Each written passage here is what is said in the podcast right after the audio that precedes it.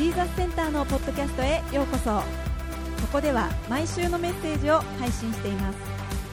ジーザスセンターの詳しい情報はジーザスセンタージャパン .com をチェックしてください、えーお読みいたします。9節。こう言ってからイエスは彼らが見ている間に挙げられ雲に包まれて見えなくなられた。イエスが登って行かれる時弟子たちは天を見つめていた。すると見よ白い衣を着た人が、えー二人彼らのそばに立っていた。そしてこう言った。ガリラヤの人たちなぜ天を見上げて立っているのですか？あなた方を離れて天に上げられた。このイエスは天に昇って行かれるのをあなた方が見た時と同じありさまでまたおいでになります。というねあの箇所です、えー今日はねここから私たち、えー学んでいきたいと思うんですけれどもあのあるですね 牧師がすごくあのゴルフが好きな牧師があ牧師じゃないですよね。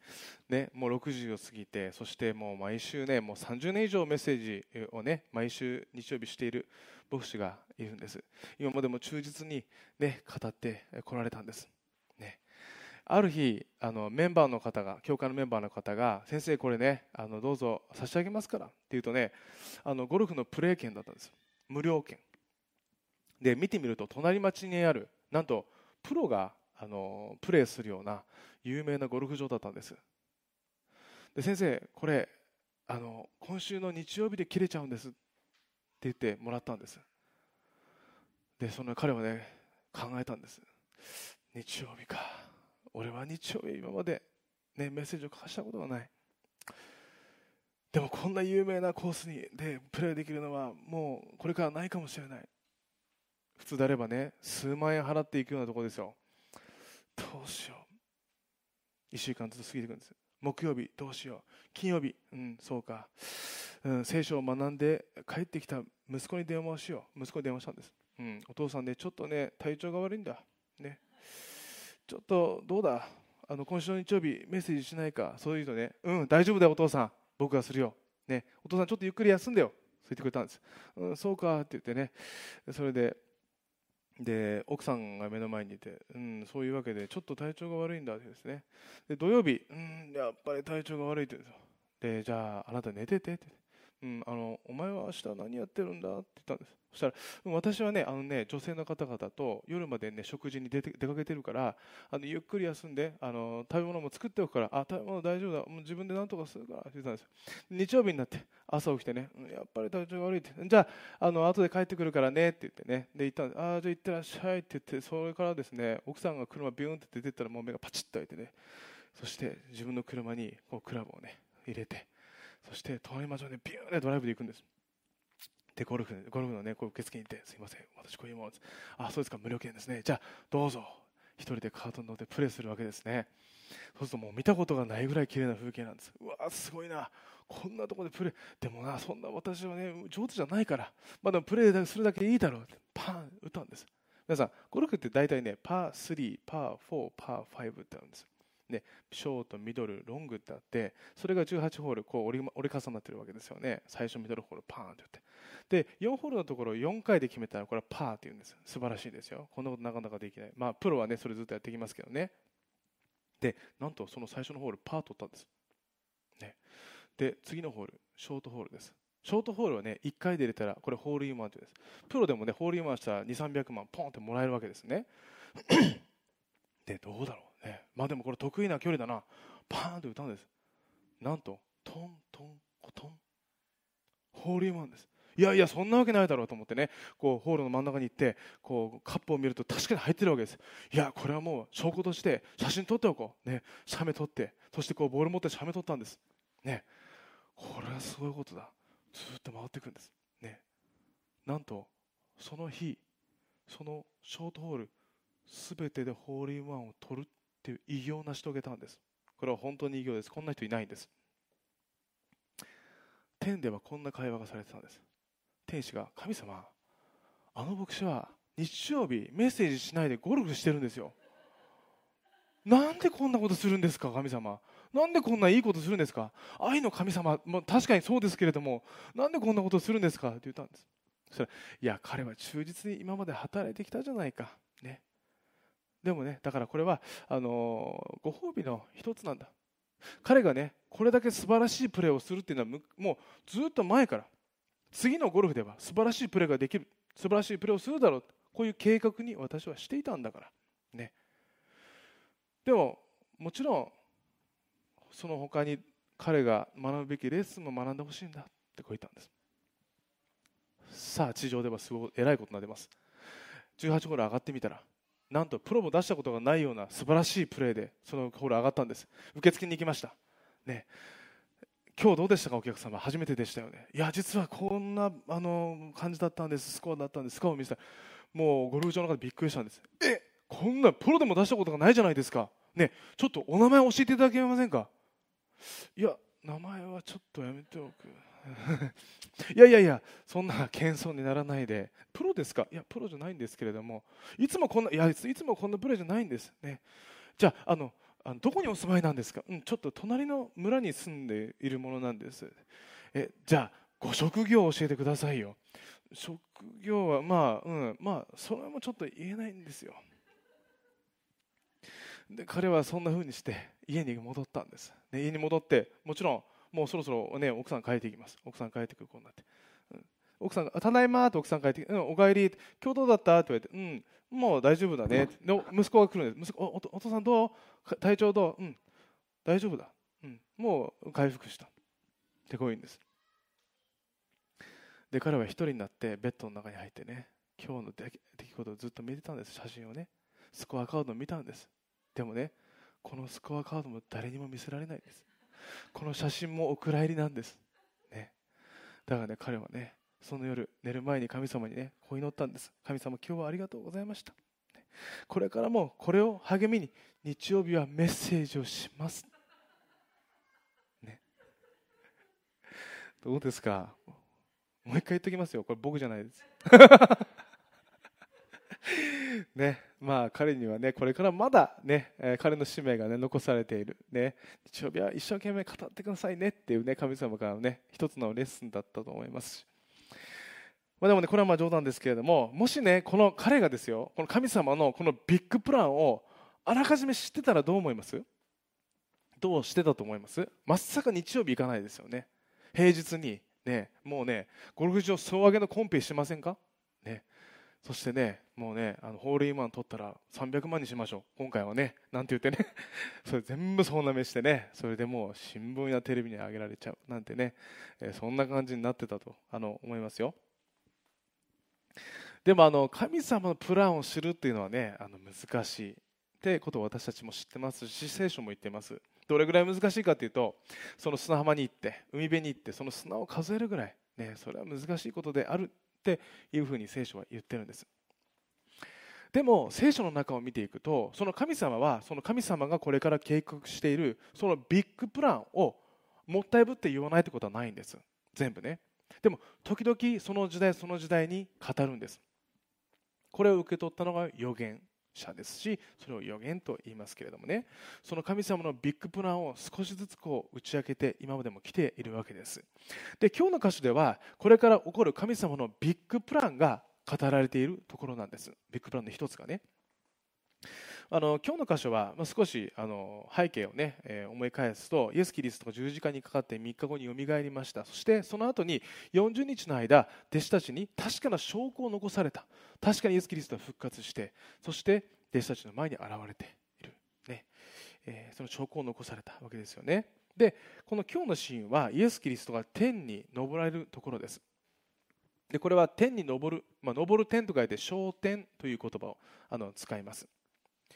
でこの時弟子たちは何をしていたかというと、えー、父からもらった約束を待ってたんです、ね、彼らは うちにね彼らのうちに後に精霊が精霊なる神が宿る、ね、その、えー、精霊は力でありその力を受けてそれからこの福音を伝えに行きなさい、まあ、そういうシーンなんですよね。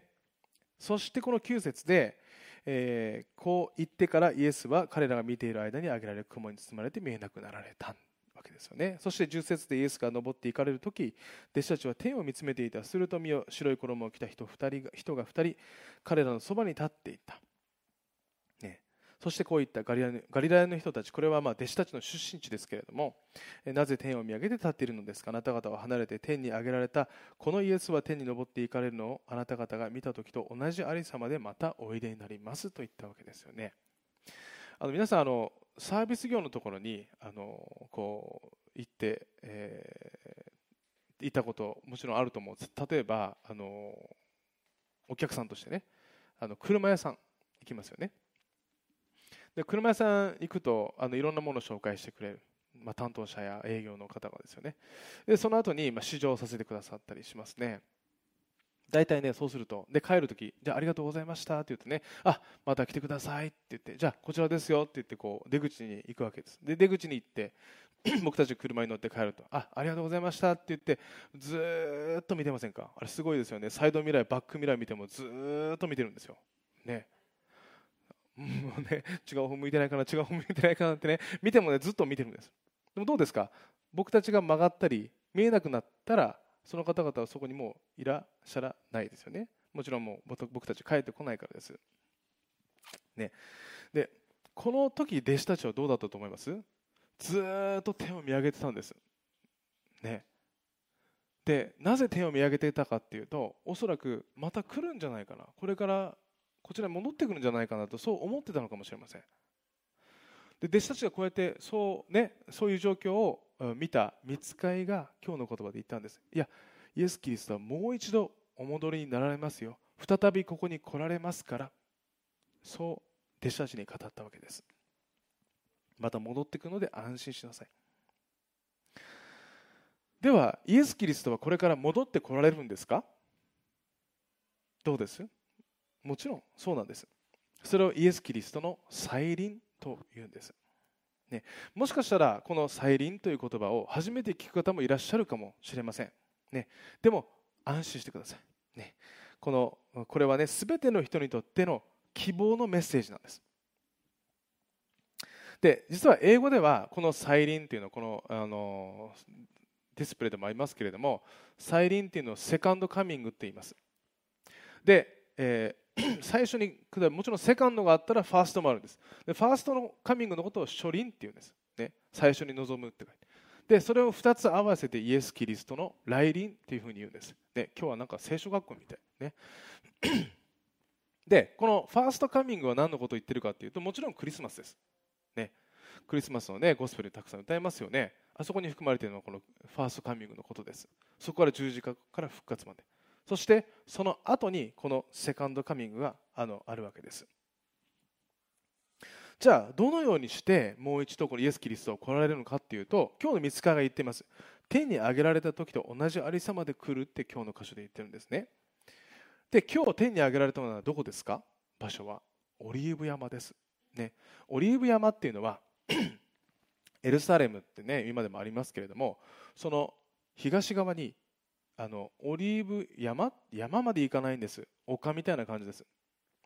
で丘がずっとなだらかにあるんです。でその一番、まあ、てっぺんにあのイエス・キリスト昇天教会って言ってこのイエス・キリストを登っていかれたっていう教会がここに立ってます。またここに来るんじゃないか、ね、そう、えー、言われているところですけれどもね。あのこのイエス・キリストが再び来られるということを言っているのは聖書の中でもちろんここだけではないんです。例えばオリーブ山にもう一度来られるっていうのはこの見つかりたちだけではありません。この預言者のゼカリアを通して神様はこう語られたんです。預言者もちろんゼカリアっていうのは紀元前数百年前の預言者です。14章の4節でその日これは再び望まれる時ですよねイエス・キリストが。主の足はエルサレムの東に面するオリーブ山の上に立つ。オリーブ山はその真ん中で2つに裂け、えー、東西に伸びる非常に大きな谷ができる。山の半分は北へ移り他の、えー、半分は南へ移ると書いてあるわけですよね。あの本当にこの地層が現在見つかっているとも言われているんです。ね。だから今日の箇所だけではなくてもなくてその預言者を通しても同じことが語られているわけです。でこれ以外にもこの、えー、再臨に関する予言というのはたくさんあるんです。いくつぐらいあると思います？聖書の中で。では例えばファーストカミング。さっきのねイエス・キリストが来られる。最初に来られる。このクリスマスの予言ってどのぐらいあるか？聖書の中にですよ。およそ100あるんです。細かく言えば109です。じゃあ再びイエス・キリストが来られるっていう予言はこの聖書の中にいくつぐらいあると思いますか？およそこのファーストカミングの倍あるんです。倍200まあ細かく言うと224です。イエス・キリストがこの地上にやってくる。この初臨再臨来このを混ぜてこの来臨するって、ね、この地に来るっていう予言は全部で333あるんです。そのうちの3分の1は初臨なんです。ということは再臨の方が確率がもっと大きいってことです、ね、それぐらい私たちがこの聖書を学んでいく上でも私たちが知っておくべき重要なこの神様のビッグプランの一つなんですよね。あの何でもねあの物事には始めがありそして終わりがあるんです。皆さん終わらない歌を歌おうって知ってます？終わらない歌。これブルーハーツっていうねねあのトレイントレイン書いたあの人たちですけどね。終わらない歌を歌おう。ねそういう歌なんですけども俺もう終わっちゃうんですよ。ね終わらない歌歌ってんのにこれどうなんでしょうね。これコンサートでずっと歌ってんでしょうかね。でも終わるんですよ。ね終わらない歌も終わるんです。あの例えばビジネスもそうです。ビジネスはずっと続いてますけど形を変えていくいっているわけですよね。ずっと同じか、うん、ふうにつながっている、まあ、続いているビジネスもありますけれども。まあ例えば教会とかもそうです。始めがあったら必ず終わりがあるわけです。ね。でこの聖書というのはこの世界で唯一この世界の始めとこの終わりこれからどうなっていくのか、ね、どうやって作られたのか。これが書かれている唯一の書物なんです。では最後はどうなっていくのか。最初はね神様が素晴らしいあのこの地を作りました。素晴らしい。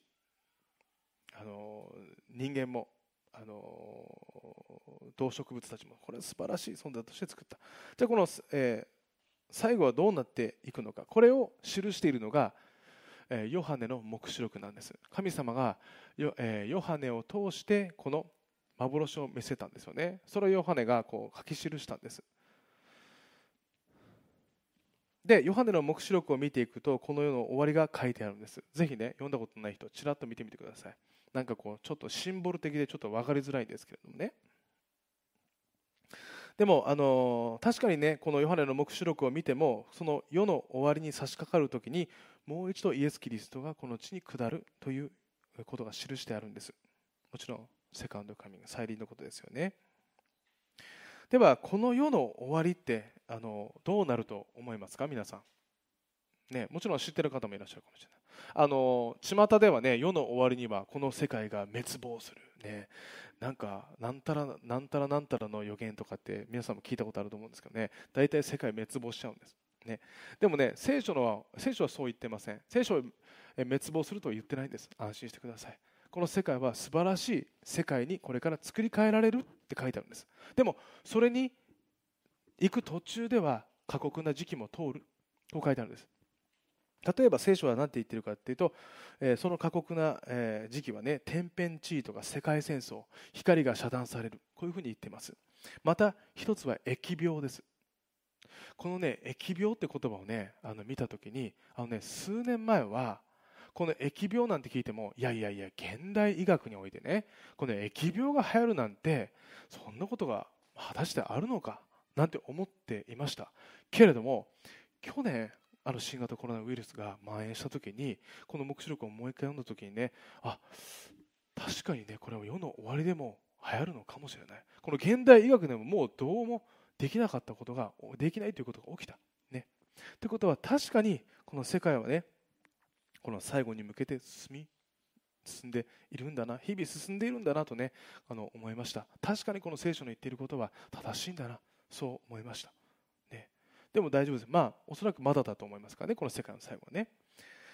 で、えー、黙示録によるとこの世界の最後はイエス・キリストがこの地にもう一度現れてそして支配し全ての神の民がこの地にもう一度現れてで新しい天と新しい地に住むようになると聖書は言ってるんです。じゃあこのイエス・キリストが来てから再臨してからその新しい地になる。じゃあイエス・キリストはいつ来るのかってことを聖書は何と言ってるのか。あ、ね、これは何とも言ってないんです。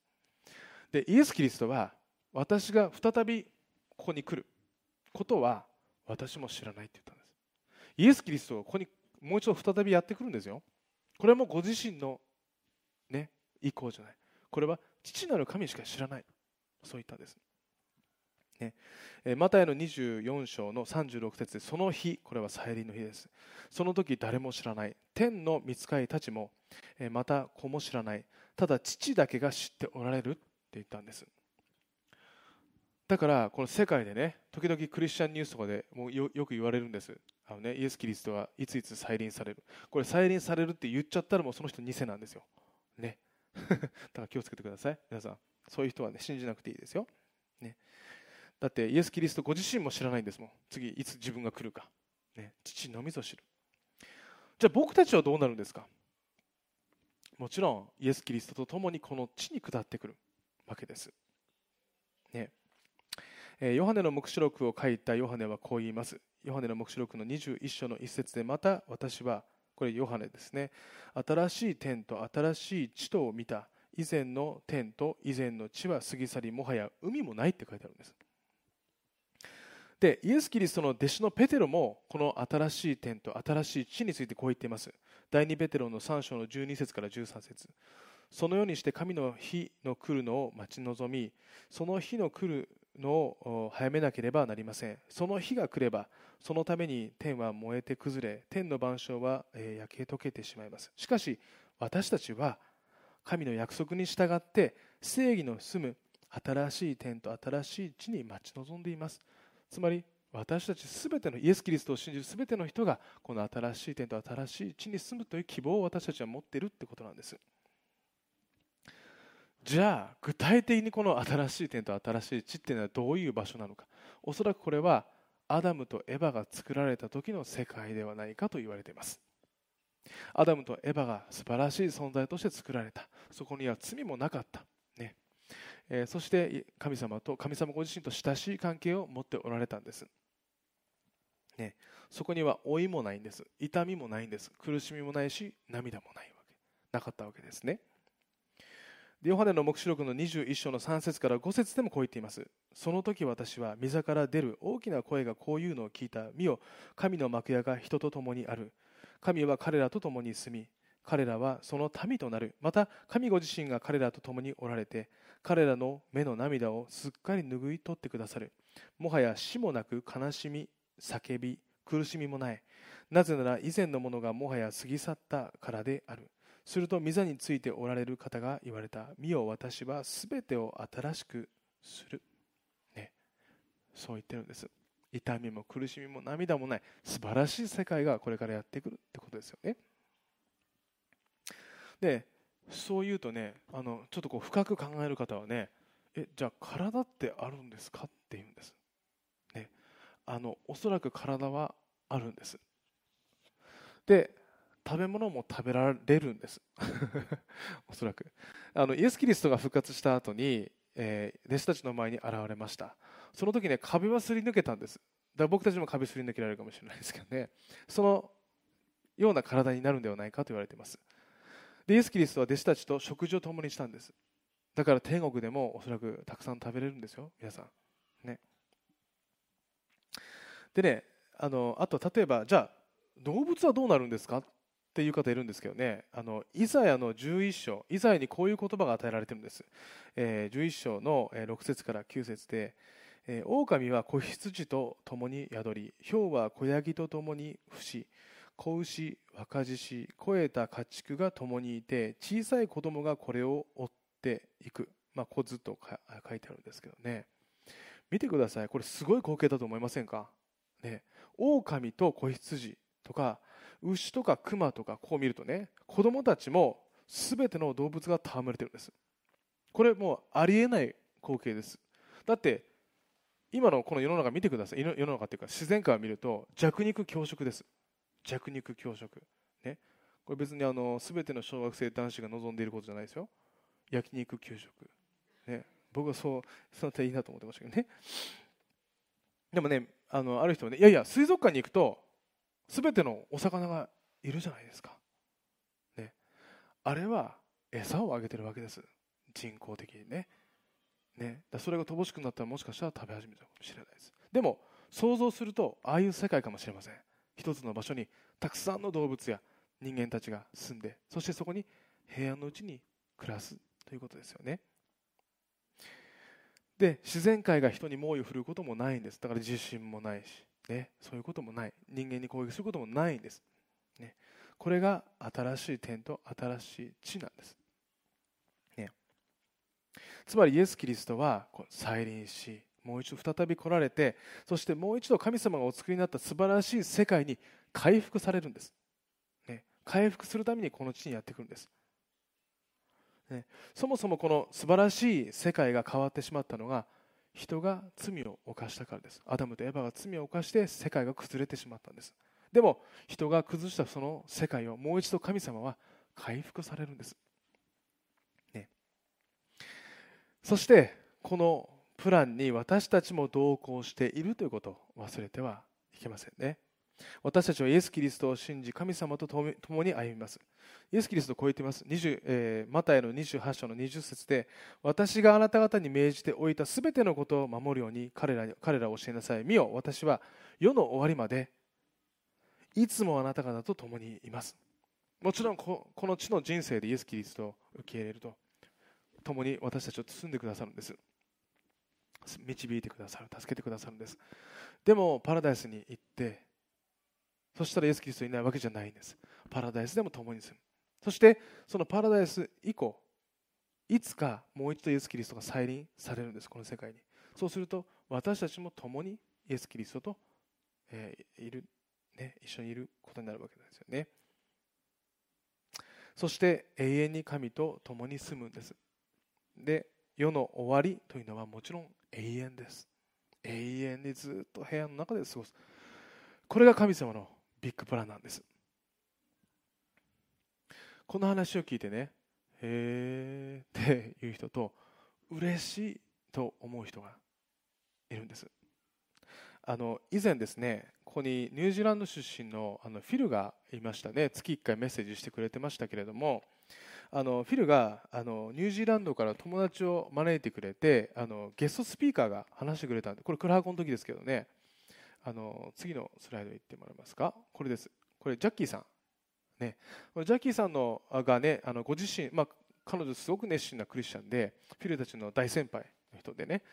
で日本にやってきてそれでこのこっちのねジーザスセンターの状況を見たいって言ってね見てくれて、えー、それで少し一緒に時間を過ごしたり僕しましたけれどもこのジャッキーさんこの女性の方ですけどねジャッキーさんがあのご自身の身に合ったことをあのお話ししてくれたんですその日曜日にね。で通訳を持ってその話を私たちも聞きましたけれどもあの娘さんの悲しい出来事でしたね。あのアナフィラキシーショックによって娘さんを一人の娘さんを亡くしてしまうっていうねあの出来事を、まあ、あのお明かししてくれたんです。もちろん自分が母親としてねの、あの本当に無力感を感じたっておっしゃっていましたしなんでこんなことが私の人生に起こったんだろう、まあ、分からなかったっておっしゃってました。そして今でもわからない。なぜ起こったのかわからない。でも確信できるのはあの子が今神様と平安に共にいることだっておっしゃってたんです、ね、で彼女ねこうおっしゃってたんです。今は天国でこの地上での母であった私のことを待ってくれる。私も再会を楽しみにしているとおっしゃってたんですね。でこのジャッキーさんはあの僕にねこう言ったんです、ね、確かにね彼女との別れはね寂しかったたった10年ぐらいの命でした、えー、またね、えー、あとね数十年もね会えないのはあの子の顔見れないのは寂しいって。でも私が天国に行ったら永遠を共にすることになるからって。でその、うん、このね、えー、地上での89年あ80年90年のその年月と永遠を比べたらねもう80年90年なんて一瞬にしか過ぎないから。あとはもう彼女とずっと一緒にいるから。私は寂しくないです。今はねっておっしゃってました。このジャッキーさんにとってはこの永遠というのは希望なんです。永遠に神様と過ごすっていうのは希望なんです。ね。なぜかっていうとその今まで一緒に住んできた人たちとこの地で、ね、出会った人たちと、ね、離れてしまうかもしれない、まあ、死を通してですよね。でもその天国に行ったら永遠に私たちは一緒にいるから。あの娘ともずっと一緒にいることになるから。ね。これはね聖書の神を信じる私たちのが持つべき一つの希望です、ね、私たちはねたとえこの地でね、えー、まあ、何十年が生きていって先に天国行っても必ず会えるんです。そこには死の向こう側に希望があるんです、ね、だから皆さん天国行ったらね同窓会しましょう。ジーザスセンターの人って僕言いますから天国で。来てくださいね。その時はね「はーい」って言ってみんな来るかもしれないですよ。これからジーザスセンターね人増えますから。ね、で私たちの神様はね回復の神だということです、ね、全てにおいて回復できるお方なんです、ね、そして、えー、私たちもね、えー、この今日は神様のビッグプランを知りました、ね、そして今今の私たちだけではなくてたくさんの人にこのビッグプランを知ってもらいたいです。多くの人に多くの人を神様は招きたいと思ってるんです、ね、だからこそ神様はさまざまな人のもとに時々現れるんです。どうやって現れるかというとゴスペルソングを通して聖書のメッセージを通してまたはラジオを通してどんなことか分かりません。神様は皆さんのもとにえー、この現れるんです。そしてねおいでって言われるんです。そして心をコンコンコンってノックするんです。私のもとにおいで。永遠の平和をあげるよ。また私は今現在あなたがどういう歩みをしているかわからないけれどもあなたの人生を回復することができるから。私は回復の神だから。だから私のもとにいらっしゃい。こう言ってね皆さんの心をコンコンコンとノックするんです。その様子をね、黙示録でこう言っています。3章の20節で、誰でも私の声を聞いて戸を開けるなら、私は彼のところに入って、彼と共に食事をし、彼も私と共に食事をする。ね。神様はいつも私たちの心にね、トントントン、さまざまな方法で、ね、やってきて、私を招き入れないかい。私があなたのすべてを修復してあげるよ。回復してあげるよ。あなたの人生を回復しよう。そして、えー、祝福を、ね、あなたの、ね、人生に注いであげるよ、ね、素晴らしい人生に変えてあげよう。こう招いてくださってるということですよね。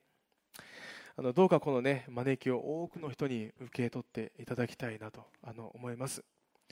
そしてね、えー、受け取っている、えー、皆さんは、ね、ぜひもう一度ねこのイエス・キリストの再臨そしてその向こう側にあるこの希望をねこの朝もう一度思い起こしましょう。そして神様は、まあ、これからたとえどんな人生を歩んでいくとしても世界がどんな風になっていったとしても過酷になっていきます。でもその向こう側には必ず希望を与え回復を私たちに与えてくださる。そして私たちにも希望を与えてくださっている。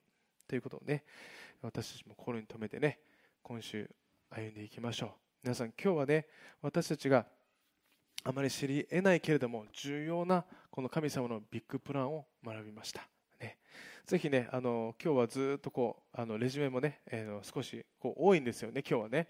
あのこれインターネットにも載せておきますのでもしね気になった方はねもう一度ね読んでいただけたらなと思います。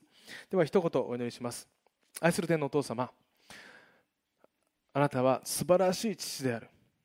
最善をなしてくださるお方である。このことをもう一度思い起こし感謝します。イエス様あなたご自身はこの地に来られてすべての人の罪を罪の身代わりとなって十字架にかかりそして今は神の右の座におられます、えー、それを信じるすべての人が神様あなたのビッグプランに招き入れられることを感謝します。何かをしたからとか何かができたからあなたのビッグプランに招かれるのではなくてただ私たちが心で信じるだけでそこに招かれることを感謝します。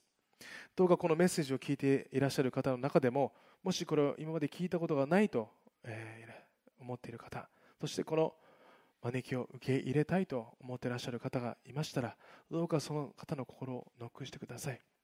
そんなに恐ろしいことではありません。ただ私たちが心で受け入れるだけです。神様どうか、えー、あなたのビッグプラン素晴らしいビッグプランに多くの人を招き入れてください。そしてまたこの朝あなたの希望を見返せたこと感じれたことを感謝します。今週一日もあなたの希望に励まされそしてあなたの祝福に励まされ歩んでいくことができますように。期待してイエス・キリストの皆を通して祈ります。アーメン。しばらくの間それぞれで祈る時間を持ちましょう。